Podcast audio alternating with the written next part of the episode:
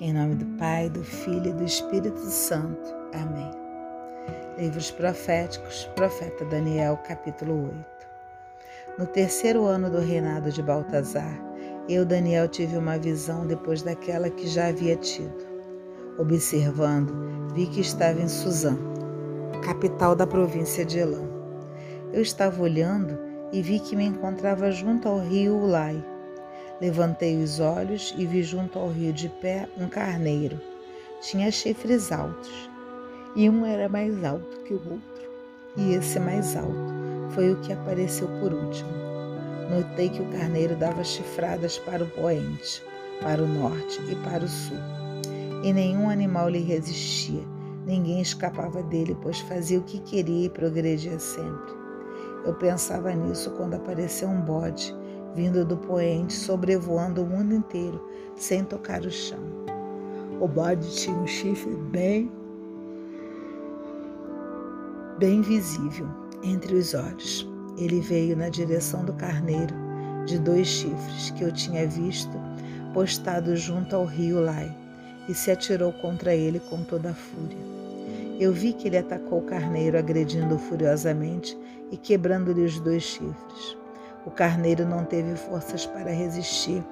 Ele derrubou o carneiro no chão, pisou em cima e não houve quem livrasse o carneiro do seu peso e do seu poder. O bode progrediu muito mais ainda. Porém, no auge de sua grande força, o seu grande chifre se quebrou e no lugar dele brotaram quatro chifres cada um voltado para um lado da terra. De um desses chifres nasceu um chifre pequeno, que depois cresceu muito na direção sul para o nascer do sol. E para o lado da terra deliciosa. Cresceu até as, até as alturas do exército do céu e derrubou no chão algumas estrelas desse exército e pisou em cima delas. Até contra o comandante do exército do céu ele quis se engrandecer, abolindo o sacrifício permanente e abalando as bases do santuário. Entregaram-lhe o exército e o sacrifício cotidiano e expiatório. Ele jogou por terra à vontade e tudo que fez prosperou. Ouviu dois santos que conversavam. Um perguntava quanto tempo vai durar a visão do sacrifício cotidiano e expiatório do ídolo abominável do santuário e do exército calcado aos pés. O outro respondeu: Vai durar duas mil e trezentas manhãs e tardes. Depois será feita justiça ao santuário. Eu, Daniel, estava olhando e procurando entender a visão quando de repente apareceu de pé diante de mim a figura de um homem. Então, vinda do rio Ulai, ouvi uma voz que gritava: Gabriel, explica a visão para ele. Ele se dirigiu para o lugar onde eu estava. Quando se aproximou, eu me assustei e caí de bruços por terra e disse: Homem, entenda que a visão se refere em tempo final. Ele falava comigo e eu, desmaiado, continuava de bruços no chão. Tocou em mim e me fez ficar de pé como antes. Depois continuou: Eu explicarei a você o que acontecerá no final da ira, porque é do tempo final que se trata. O carneiro de dois chifres que você viu é o reino dos medos e dos persas. O bode é o rei da Grécia. E o chifre enorme que tinha entre os olhos é o primeiro rei. Quebrando esse, os quatro chifres que cresceram no seu lugar são os quatro reis que substituirão o primeiro, mas não com o mesmo poder. E no final dos seus reinados, depois de se complementarem, os seus crimes surgirá um rei ousado e esperto nas intrigas, de força indomável, prodigiosamente destruidor e bem-sucedido em tudo que faz. Destruirá poderosos e também o povo dos santos. Com a sua astúcia, fará triunfar a fraude em suas ações. Ele se engrandecerá a seus próprios olhos, tranquilamente destruindo muita gente. Até contra o chefe dos chefes ele se colocará, mas sem ninguém fazer nada ele será destruído. A visão das tardes e manhãs é verdadeira. Você, porém, guardará em segredo a visão, porque ela é coisa para daqui a muito tempo. Eu, Daniel, desmaiei e fiquei doente por alguns dias. Depois levantei-me e continuei cuidando dos assuntos do rei. Ainda estava assustado com a visão e sem poder compreender. Que as palavras da Sagrada Escritura perdoem os nossos pecados e nos conduza à vida eterna.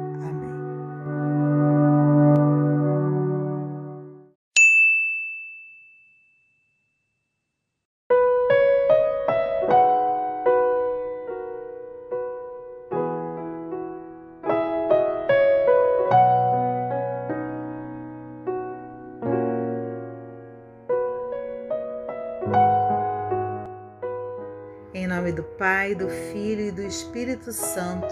Amém. No terceiro dia da nossa novena, nós vamos meditar a comunhão com Deus que nos faz exultar de alegria. Estamos reunidos em nome do Pai, do Filho e do Espírito Santo. Amém. Nesse terceiro dia de encontro, somos chamados para, juntos de Maria e Isabel, exultar de alegria em Deus que nos ama, nos salva e nos liberta. Que nossas atividades pastorais sejam sempre grande motivo de gratidão e louvor a Deus e possamos dizer: O Senhor fez em mim maravilhas, santo é o seu nome. Vamos repetir: O Senhor fez em mim maravilhas, santo é o seu nome. E nesse evangelho nós vamos glorificar a Ti, Senhor, porque ainda estaremos dentro do livro de Lucas, no capítulo 1, nos versículos de 39 a 45.